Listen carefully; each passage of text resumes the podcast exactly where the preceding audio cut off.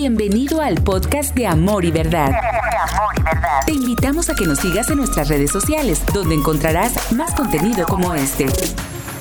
Estamos en la tercera semana, la primera semana, si no estuviste, hablamos acerca del capítulo 1 de Filipenses, acerca del propósito. ¿Cómo puedes ser feliz cuando tienes tu propósito bien claro, cuando estás apuntando hacia el lugar correcto?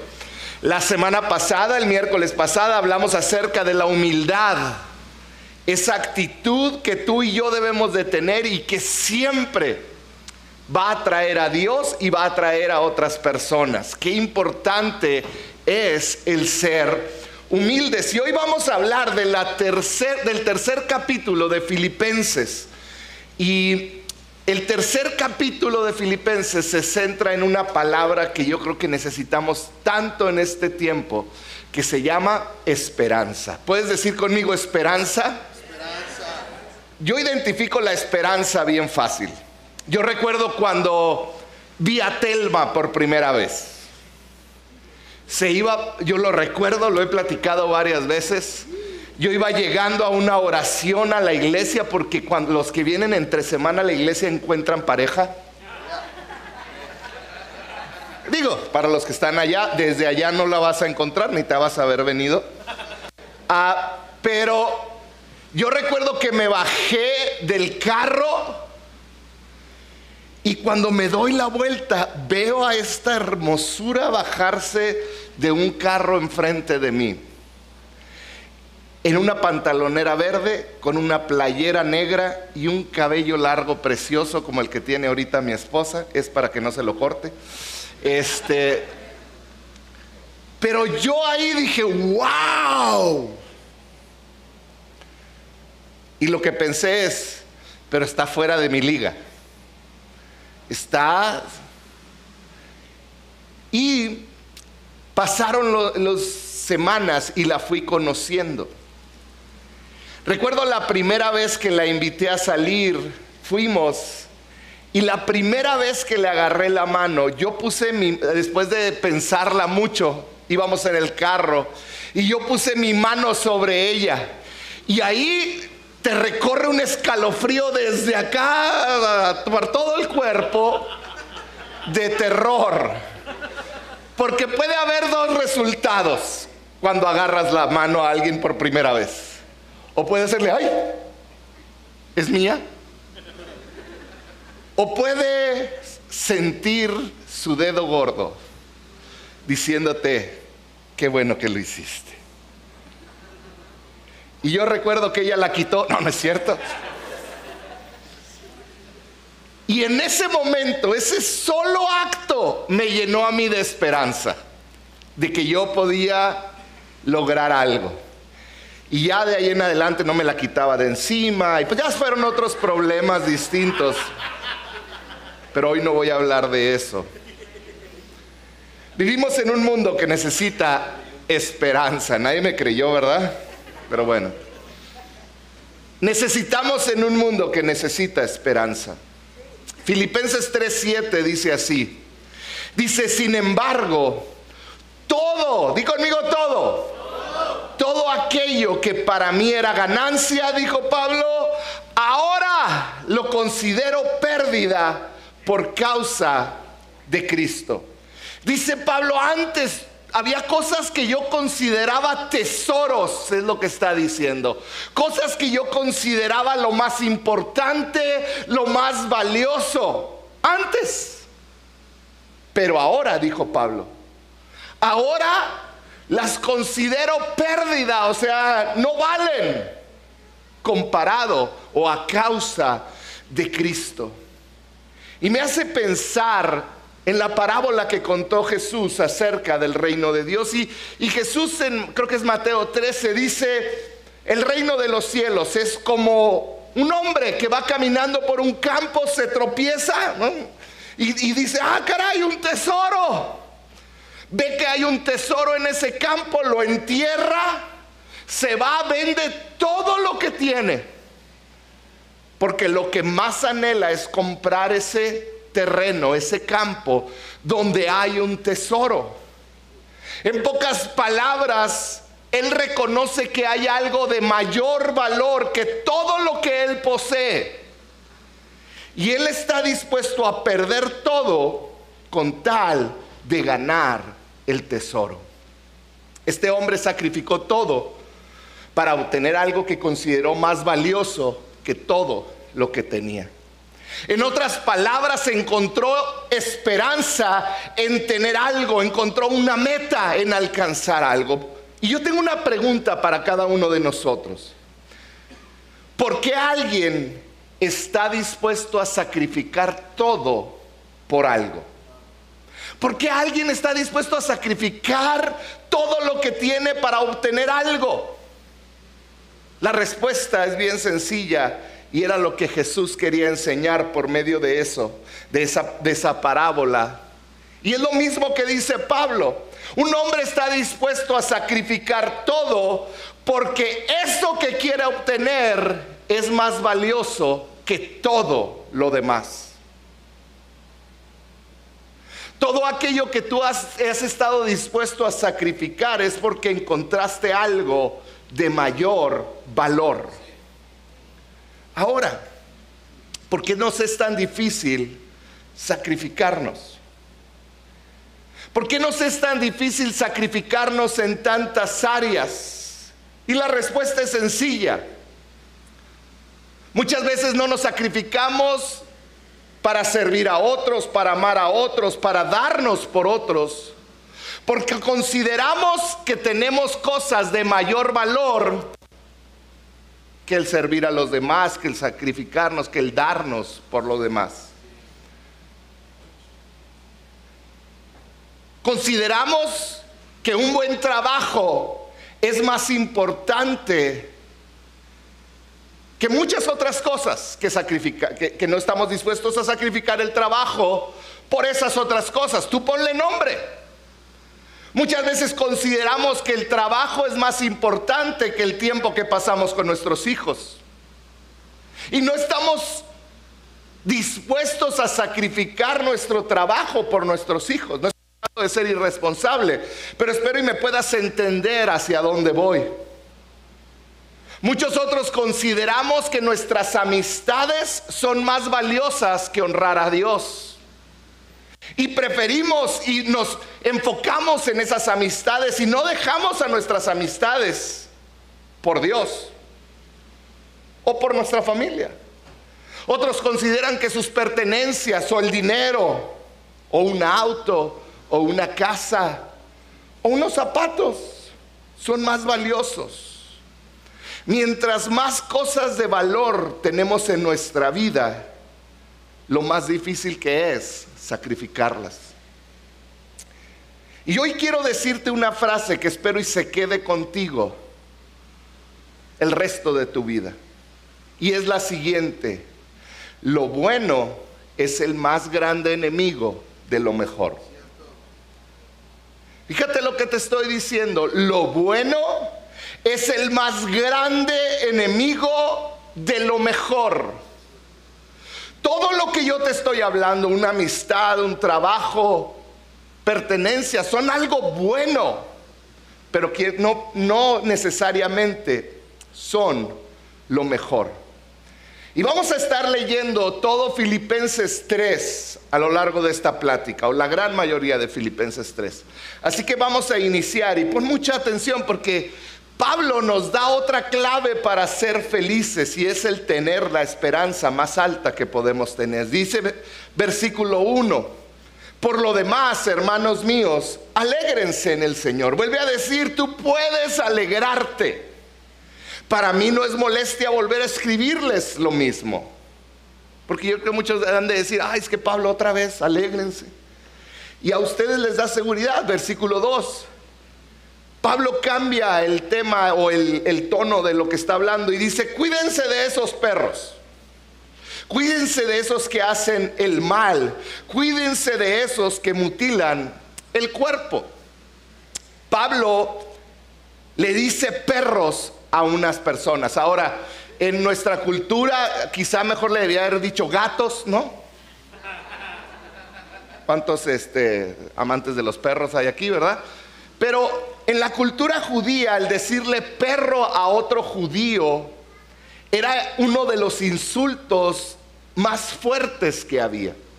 Entonces Pablo les está diciendo a los religiosos judíos que mutilaban el cuerpo, en otras palabras, que seguían predicando o que seguían hablando que para ser salvo necesitabas circuncidarte si eras hombre. Y te mutilaban el cuerpo para salvación. Y Pablo les dice, esos perros, esos los insultó y les dijo, esa élite religiosa que son como perros.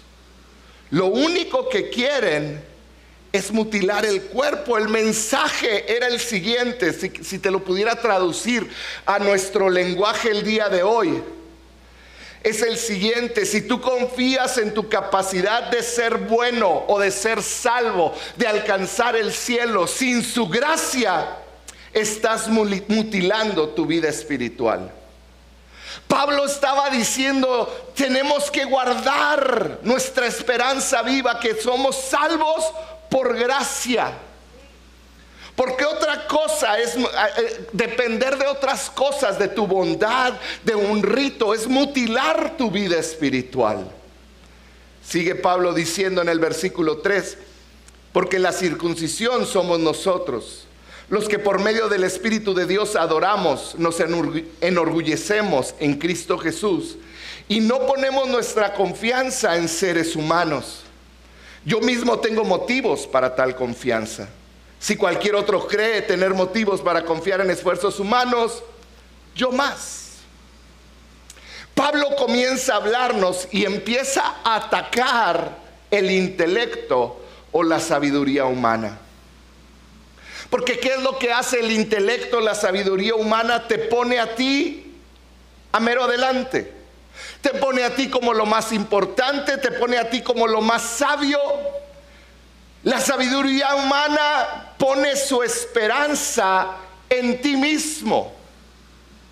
¿Qué es esto? Si me está yendo bien, tengo ganas para, para avanzar. Si me está yendo mal, no puedo seguir avanzando. Pero Pablo comienza diciendo, yo no me eh, enorgullezco en nada de lo que soy, en nada de lo que sé. Yo me enorgullezco en Cristo.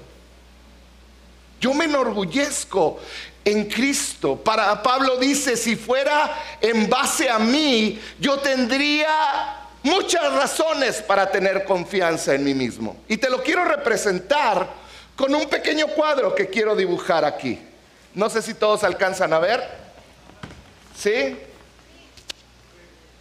Y vamos a imaginar que nuestra vida, y esto es un ejercicio que me gustaría que todos hiciéramos en algún momento en nuestra vida. En un cuadro, tú vas a poner qué son las cosas más importantes para ti. Esto es lo que te da esperanza. Para muchos es el dinero, para muchos es una casa. Para otros es la música. Ya se me olvidó cómo se hacen las cositas de la música. Para otros son los amigos. ¿Qué pongo en los amigos? Ayúdenme. Ok, muchos lo ponen en el amor. Ah, vamos a poner un gorrito de fiesta en los amigos. Ay, ¿cómo es un gorrito de fiesta? Manuel. Este es un gorrito de fiesta para los que no saben. Otros lo ponen en Cristo. Y lo puse al centro porque para muchos oh, es importante. Pero todos tenemos a lo mejor un hobby, una pelota. ¿Te gusta el jugar? Esa es una pelota. Qué bonito dibujo, sí. Y todas esas son cosas buenas. Pero la realidad es que tú y yo tenemos que llegar a un punto donde lo más importante ocupe y nos dé esperanza en nuestra vida. Porque recuerda algo que te dije al principio, lo bueno es el más grande enemigo de lo mejor. Y Pablo está diciéndonos, yo tengo muchas cosas en las cuales enorgullecerme. Es más, casi nos reta y nos dice, yo tengo, yo soy mejor. Y los reta a los religiosos de aquel tiempo y les dice, yo tengo mucho más. Si ustedes creen que tienen cosas buenas, yo tengo mucho más cosas en que basar la esperanza de mi vida. La primera que él dice es la familia. Y a lo mejor aquí nos faltó la familia, ¿verdad? Vamos a poner a papá, vamos a poner a mamá y a muchos chamaquitos aquí. Y a lo mejor es la familia. Pablo en el versículo 5 dice, circuncidado al octavo día del pueblo de Israel, de la tribu de Benjamín, hebreo de pura cepa, dice. ¿Qué quiere decir eso? Él estaba diciendo, yo provengo de una de las tribus, la de Benjamín, que son más radicales en cuanto al seguir la ley. Son una de esas tribus que son de las más cercanas a cómo se hacían las cosas antes. Hebreo de pura cepa quiere decir que era un hebreo que hablaba hebreo. Que creció creciendo, eh, hablando hebreo y que él leía las escrituras. Quizá desde el arameo y el hebreo. Está diciendo, yo soy un verdadero judío. Si mi esperanza va a venir de donde vengo, yo tengo una herencia familiar increíble. Y luego le sigue diciendo, no nomás es mi herencia familiar, también es mi conocimiento bíblico. Sigue diciendo, en cuanto a la interpretación de la ley, fariseo. En cuanto al celo perseguidor de la iglesia ¿Qué está diciendo? No nada más vengo de una familia especial, sino que tengo conocimiento bíblico. Los fariseos eran los que conocían mejor la ley. Eran hombres que estaban dedicados a conocer y a memorizar la palabra. Era tan así que los fariseos eran aquellos que perseguían la iglesia porque eran los defensores del evangelio puro de aquel tiempo, de la religión pura. Y ellos eran, y él, si lo vemos, ah, lo comparamos a algo que, que manejamos en estos tiempos, era un radical del evangelio un perseguidor de la iglesia. Era aquel que perseguía cualquiera desviación de lo que parecía lo correcto. Entonces él está diciendo, vengo de una familia de raíz hebrea, soy hebreo de cepa, Está diciendo, tengo el conocimiento de la ley más que cualquier otro. Y luego dice el versículo 6, la última parte, en cuanto a la justicia que la ley exige, intachable. Está diciendo, tengo un estilo de vida y una moral inquebrantable. Pablo está diciendo, no nomás es mi familia, no nomás es lo que conozco de la Biblia, nadie de ustedes puede decir que yo pequé en algo. Fíjense, quizá no en sus actos, pero sí en su mente. Pero Pablo les está diciendo, desde dónde vengo, desde lo que conozco y desde lo que he hecho, o sea, lo que la gente puede juzgar mi reputación, soy intachable. Todo esto era el combo perfecto para que alguien pudiera vivir con una esperanza de ser un éxito en la vida. Estos eran los rasgos de una persona exitosa en una comunidad judía de aquel tiempo. Y Pablo está diciendo, para muchos sueñan con tener lo que yo tengo y esa sería la meta de sus vidas, su esperanza. Pero Pablo dice, para mí no. Pablo listó todo lo que le daba esperanza a los judíos de aquel tiempo, lo que valoraban más. Y les dijo, yo dejé todo por Cristo. No nada más eso. Pablo dice, abandoné todo. Y vamos a ver cómo se refiere a eso que dejó Pablo. Porque yo quiero que entendamos algo y quisiera hacer un paréntesis aquí. Dios no nos pide que abandonemos nuestros talentos, nuestros intereses o nuestra carrera profesional. Dios, yo no vengo a predicarte hoy que tienes que dejar todo, porque Dios no nos pide ni que dejes lo que te gusta hacer, ni tus talentos, ni tu carrera profesional. Lo que sí pide es que tú le des el control total de tus talentos, de tus intereses y de tu carrera profesional.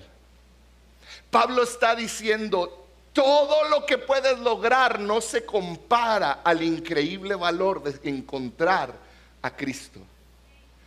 Porque entiende una cosa, cada talento, cada interés, cada tu carrera profesional, todo lo que tienes se vuelve mejor cuando se lo das a Cristo.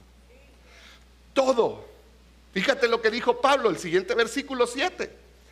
Dice, sin embargo, está diciendo, todo esto que te acabo de decir, mi herencia familiar, mi conocimiento, todo dice, sin embargo, todo aquello que era para mi ganancia, todo aquello que te acabo de mencionar, dice, ahora lo considero pérdida por causa de Cristo. Y Pablo va más allá el siguiente versículo.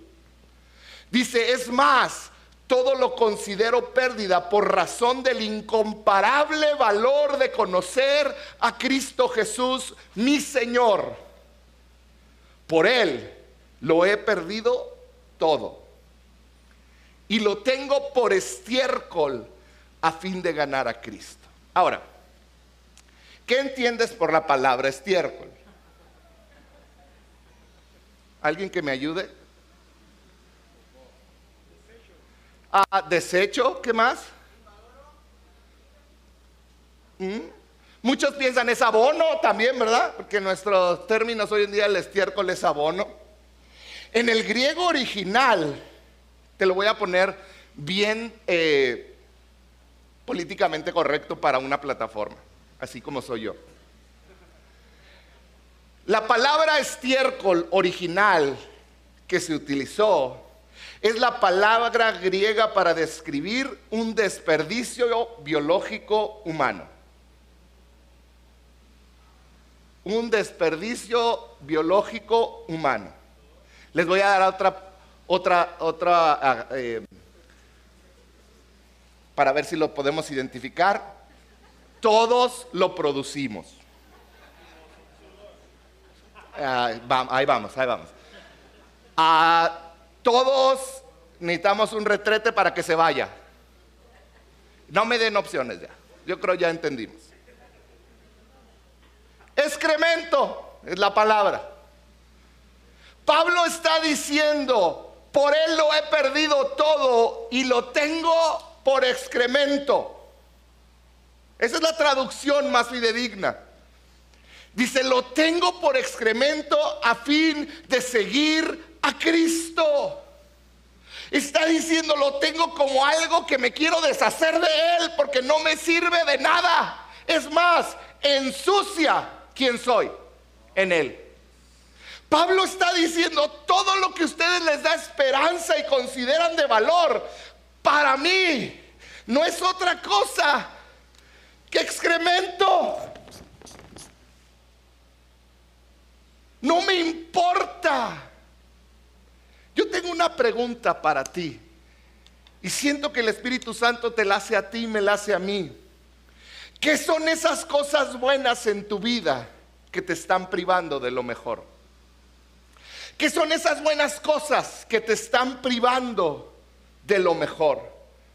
Quizá una amistad, un novio, un amante, un trabajo, tu carrera, tu profesión, quizá tu familia quizá un hobby.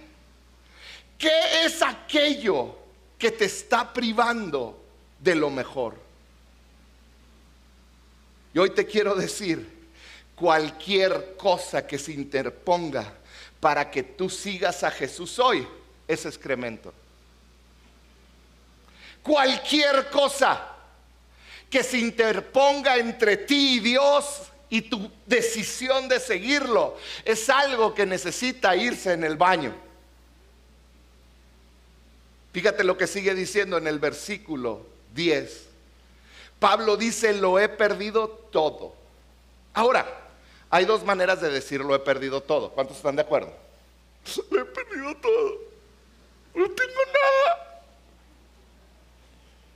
O decir, uff, lo he perdido todo. Acuérdate cuando sales del baño, ¿cómo te fue? lo he perdido todo.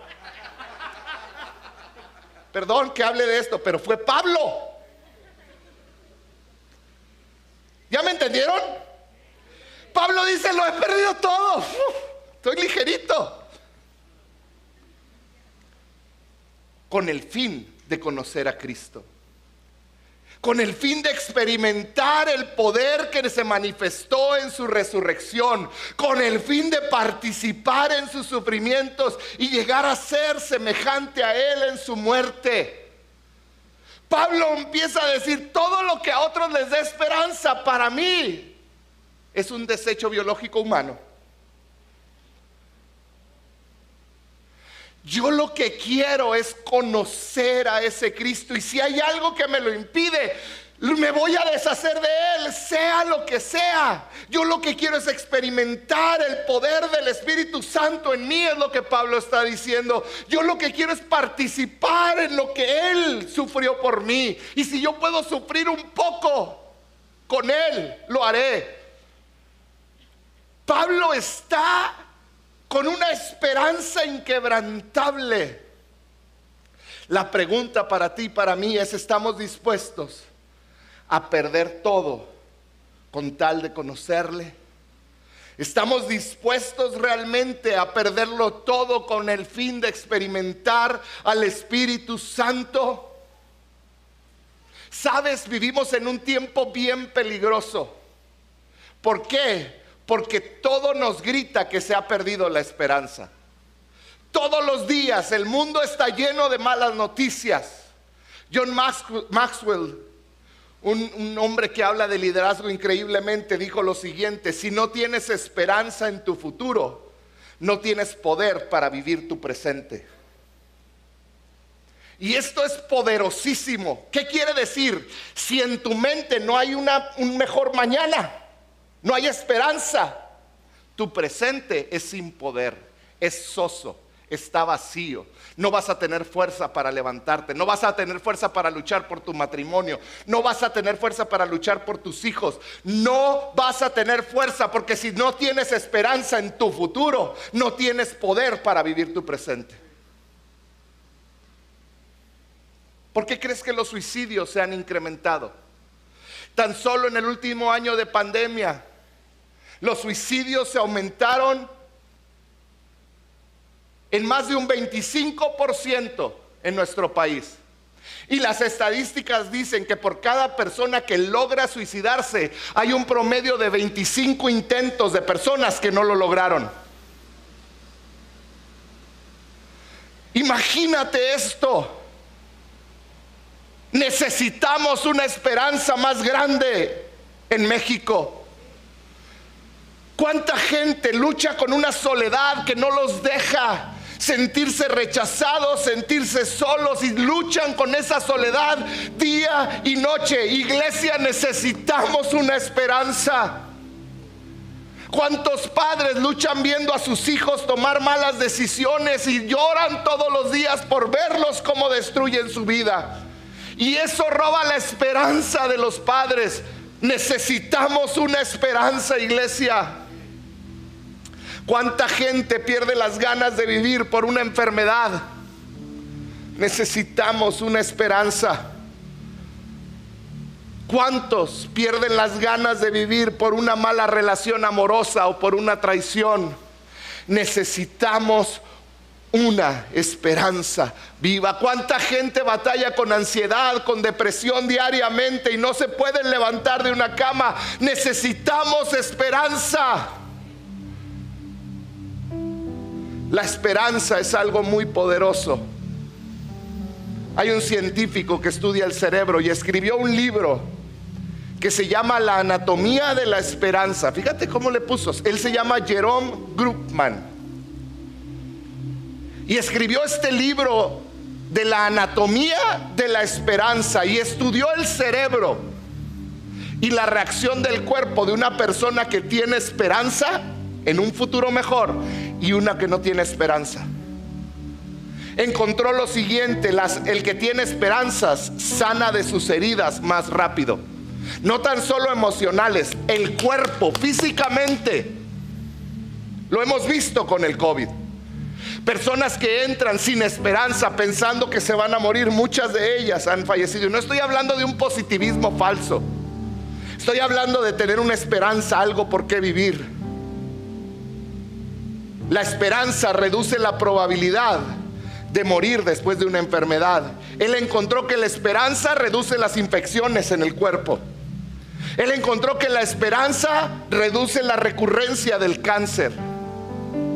Él encontró que el cerebro secreta sustancias que parecen la morfina cuando alguien tiene esperanza.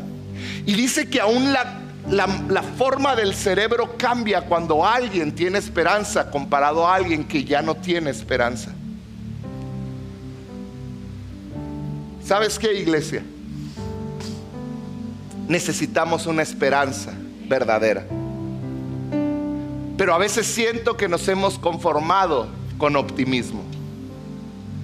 Esperanza no es lo mismo que optimismo.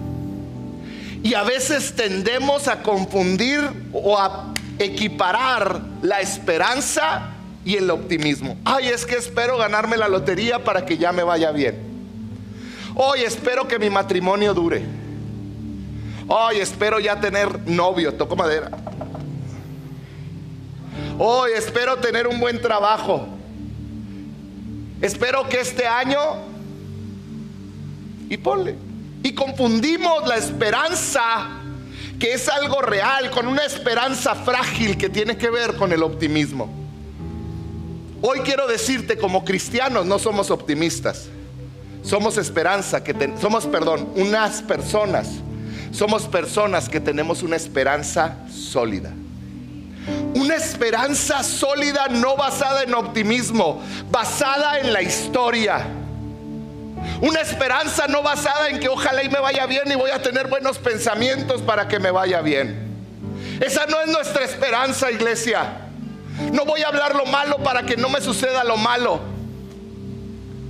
Nosotros tenemos una esperanza sólida de un hombre, de Dios que se hizo carne, Jesucristo que vino a esta tierra y caminó entre nosotros y fue crucificado y murió en una cruz, pero al tercer día resucitó y Él vive hasta el día de hoy y está sentado a la diestra del Padre intercediendo por mí.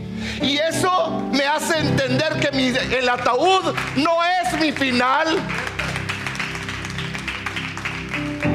Y el saber que Él está a la diestra del Padre, que, soy, que yo estoy bañado en su sangre y que el pecado no se enseñorea de mí el, saber que soy su hijo me hace entender el ataúd no es mi final. Yo voy a ir al cielo. Un día voy a estar con él. Dios me amó tanto que envió a su Hijo a morir por mí. Así que mi esperanza es sólida porque no viene de mí, viene de Él. Y esa es la esperanza sólida que Pablo está hablando. Por eso dice, no que sea malo mi herencia familiar, el conocer la Biblia. No es que sea malo todo eso. Pero comparado con conocer a Cristo, yo sacrifico todo. Es más, es como desecho biológico humano. Y quiero terminar bien rápido. Esa es mi introducción. No, no sé con tres claves para tener esperanza. ¿Estás listo? Apúntalas. Porque los siguientes versículos de Pablo nos dan tres claves para afianzar nuestra esperanza en Cristo. Número uno, mira para adelante, no para atrás. Mira para adelante. Parece como canción de reggaetón, ¿verdad? Mira para adelante si quieres, para... no para atrás. Versículo 13 dice así, hermanos, no pienso que yo mismo lo haya logrado ya. Más bien una cosa hago. ¿Qué es lo que haces, Pablo? Olvido lo que quedó atrás y me esfuerzo para alcanzar lo que está adelante. Dice el versículo 14, sigo avanzando hacia la meta para ganar el premio que Dios ofrece mediante su llamamiento celestial en Cristo Jesús. Número uno, mira para adelante, deja de mirar para atrás. Deja de vivir en el pasado, deja de vivir en tus errores, deja de vivir en tu incapacidad de ayer, porque eso merma tu capacidad del futuro. Deja de vivir en tu culpabilidad del pasado. Es que si hubiera hecho las cosas distintas, si hubieras hecho las cosas distintas y no te hubieras equivocado, quizá hubieras tardado más en entender que necesitabas un Salvador. Deja de ver el pasado, ve hacia adelante. Pero también, no tan solo la culpabilidad, sino que hay muchos que viven de sus glorias pasadas. Es que yo me acuerdo antes, cuando Dios me usaba, cuando, y viven de sus glorias pasadas. Pablo dice, olvídate lo que está atrás, ve para adelante. Les encargo a los de la alabanza una canción de reggaetón con eso. Va a estar fácil. Bueno, no de reggaetón, perdónenme. Número dos, rodéate de esperanza. Número dos, rodéate de esperanza. Escuché una frase que me encantó y batallé para entenderla. Es la siguiente. Esperanza siempre se recibe, no la creas. ¿Te lo repito? Y va a chocar en tu mente un ratito, pero si lo analizas tiene mucha verdad. Esperanza siempre se recibe, no la creas. Porque muchos tratamos de crear esperanza. Pero la realidad es que tú recibes esperanza cuando te juntas con las personas correctas y te dan esperanza. ¿No te ha pasado? Que hay personas que necesitas hablar con ellas cinco minutos para sentirte animado otra vez. Hay muchos de ustedes que viven viniendo los domingos y los miércoles para recibir esperanza y aguantar los demás días. Y se les olvida que en la Biblia pueden recibir esperanza todos los días, que en sus amigos que conocen del Señor puedes recibir esperanza. Por eso es, dice ahí, la segunda clave es rodéate de esperanza, rodéate de gente que va a inyectar en ti esperanza. Júntate con gente que tiene esperanza. Fíjate lo que dice el versículo 17.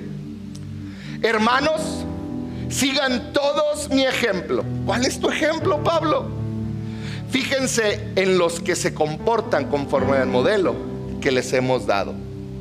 ¿Qué les dice? Fíjate quienes actúan como yo nosotros les hemos modelado que deben de actuar. ¿Quiénes te van a llenar de esperanza? En otras palabras, mantente conectado a la iglesia. Mantente conectado a líderes. Mantente conectado a amigos que te van a inyectar esperanza cada vez que los veas. Rodéate de esperanza. Y número tres, pon tu mirada más arriba que tus circunstancias. Para entender estas siguientes palabras de Pablo, Pablo dijo en el versículo 20, en cambio nosotros somos ciudadanos del cielo, de donde anhelamos recibir al Salvador, el Señor Jesucristo. Pareciera un poco extraño lo que te estoy hablando, porque ¿por qué dijo eso Pablo? Déjame te explico lo que sucedía en Filipos, lo expliqué un poco la primera semana que hablamos de esto. Filipo era una colonia romana que estaba en el norte de Grecia, no estaba en, en, lo que hoy conocemos como Italia, sino que estaba en Grecia, en el norte de Grecia. Filipo era parte de Grecia, pero era una colonia romana. ¿Quiénes se iban a vivir a Filipo? Era como Florida de Estados Unidos, todos los retirados. Todos los militares retirados, o la gran mayoría, viajaban a esta área y se iban a vivir a Filipo. Y ellos eran ciudadanos romanos viviendo en una colonia romana que estaba en Grecia. Eran extranjeros, pero eran ciudadanos de Roma. Y fíjate lo que hacían ellos. Ellos no vivían como los griegos. Ellos se vestían como romanos, hablaban como romanos, se comportaban como romanos y seguían las leyes romanas. O sea, era, ellos vivían en Filipo, Grecia, pero se comportaban como si estuvieran en Roma. ¿Sí me explicó? Entonces, por eso Pablo, para que ellos entendieran, les dice, nosotros, iglesia, nosotros somos ciudadanos del cielo. Y ellos entendieron perfectamente, ah, como yo soy ciudadano de Roma, pero ahorita estoy en Filipo y me comporto como romano, me visto como romano, hablo como romano. Me siento seguro de que soy parte del imperio más poderoso del mundo. Dice en donde anhelamos recibir a Cristo, al Salvador, el Señor Jesucristo. Pablo les está diciendo, aunque estamos en la tierra, no somos de esta tierra.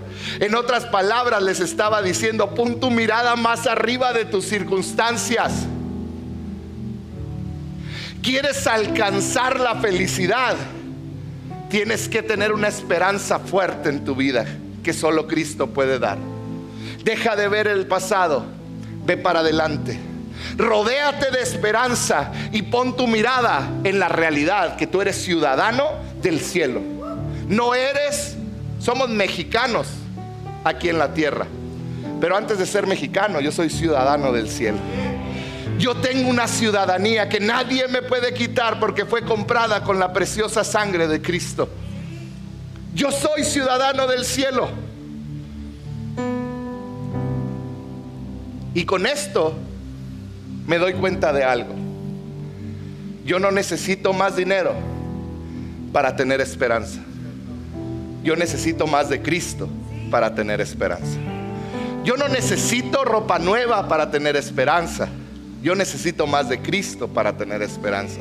Si estás soltero, no necesitas estar casado o casada para tener esperanza. Necesitas más de Cristo para tener esperanza.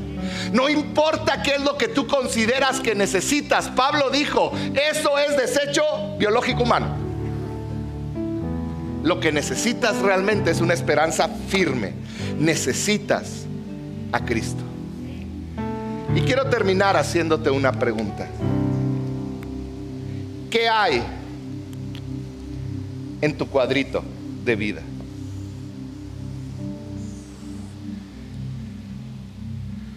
¿Qué cosas buenas, pero que te están robando de lo mejor, has metido aquí? Pablo dijo, todo es basura. Lo único que yo necesito es a Cristo que murió por mí. Así se debe de ver nuestro cuadro de vida. Donde hay otras cosas que quizá Dios nos da y nos permite disfrutar. Pero nuestra esperanza verdadera y segura viene solamente de Él. ¿Qué es aquello bueno que está bloqueando lo mejor en tu vida? ¿Qué es? Que no cierras un momento tus ojos?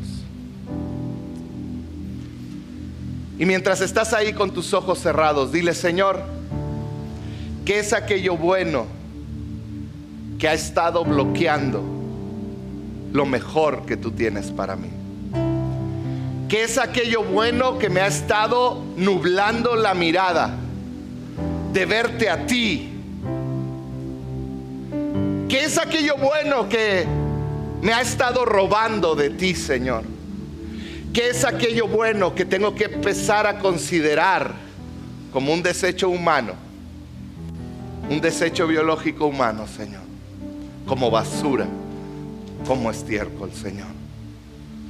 Padre, yo pido que tú hables a nuestra vida, Señor. Padre, que todo aquello que nos roba de conocerte a ti, de tenerte a ti, Señor, se ha arrancado de nuestra vida, Padre. Padre, y que podamos decir como Pablo, todo aquello que para mí era bueno, todo aquello que para mí era excelente, todo aquello que para mí me causaba alegría, todo aquello que para mí era ganancia, ahora lo considero pérdida por causa de Cristo. En otras palabras, no se compara la esperanza que tengo en Cristo. Yo te invito a que ahí donde estás, si tú puedes reconocer una o dos o tres cosas que te están robando de lo mejor, en este momento se las entregues. Y le digas, Señor, te las entrego. Porque no sé si te acuerdas cuando inicié esta plática, yo te dije, cuando tú le das todo a Cristo, lo que es bueno, Él lo hace mucho mejor a su tiempo. Padre, permítenos vivir de esta manera, Señor. Padre, que podamos verte a ti, Señor. Gracias por escuchar este podcast. Nos encantaría que fueras parte de esta gran familia. Para mayor información, búscanos en Facebook como CC Amor y Verdad.